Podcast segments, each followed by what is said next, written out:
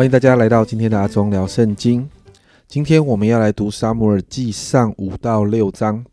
那今天这两章的经文提到，当约柜被非利士人掳去之后，在非利士人当中所发生的事情。那其实第五章非常有趣哦。我们真的看到真神就是真神，就算是在非利士人的当中，就算是被放在非利士人的神像面前，但我们看到，如同以赛亚书四十五章二十三节那里说的：“我起，而我指着自己起誓，我口所出的话是凭公义，并不返回。万膝必向我跪拜，万口必凭我起誓。连非利士人所谓的神大滚。”都必须降服在耶和华真神面前。在五章的二到六节这里，我们看到非利士人将神的约柜抬进大衮庙，放在大衮的旁边。次日清早，雅什突然起来，见大衮扑倒在耶和华的约柜前，脸伏于地，就把大衮人立在原处。又次早，次日清早起来，见大衮扑倒在耶和华的约柜前，脸伏于地。并且大衮的头和两手都在门槛上折断，只剩大衮的残体。因此，大衮的祭司和一切进雅什突大衮庙的人都不踏大衮庙的门槛，直到今日。耶和华的手重重的加在雅什突人身上，败坏他们，使他们生痔疮。雅什突和雅什突的事境都是如此。你知道这样的经历，其实让非利士人知道以色列的神大有能力。而这个事情也让他们很惊恐，甚至惊恐到首领们要开会讨论怎么面对耶和华神的约柜。那到了第六章，就提到约柜在非利士人当中七个月，我相信这七个月他们应该很不好过，因此他们甚至请了他们的祭司，还有那些占卜的人来求问约柜要怎么处理。那最后呢，他们决定要把神的约柜送回以色列。但是在当时的异教文化当中，他们认为不可以这样子就让约柜回去，要有所补偿。所以在六章的三到五节这里说，他们说若要将耶啊以色列的神的约柜送回去，不可空空的送去，必要给他赔啊献赔罪的礼，然后你们可得痊愈，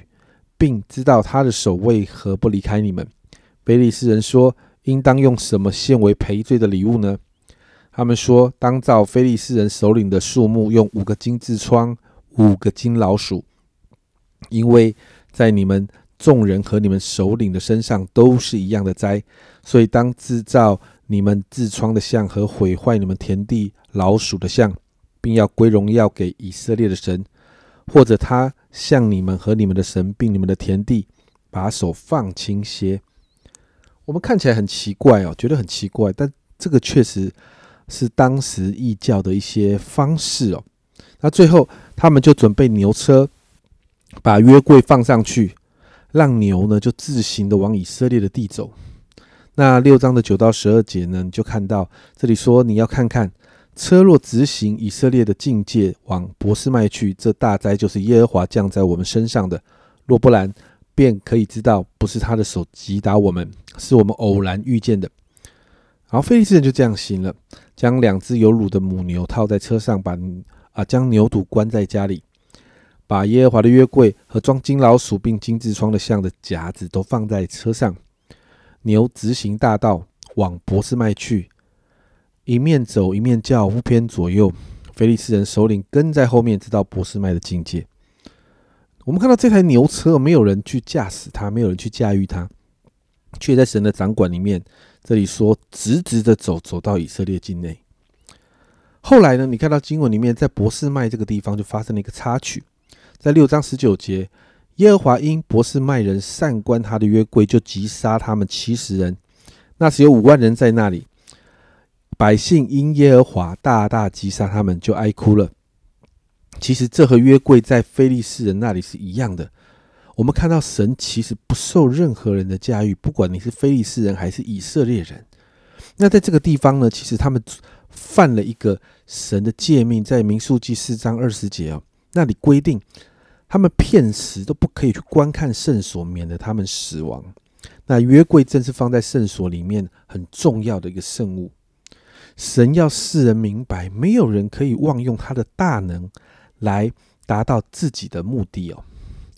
那也不可以容忍任何人轻视他的警告。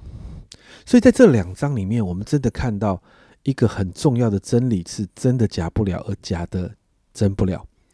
我们看到菲利斯人所拜的大滚那个神，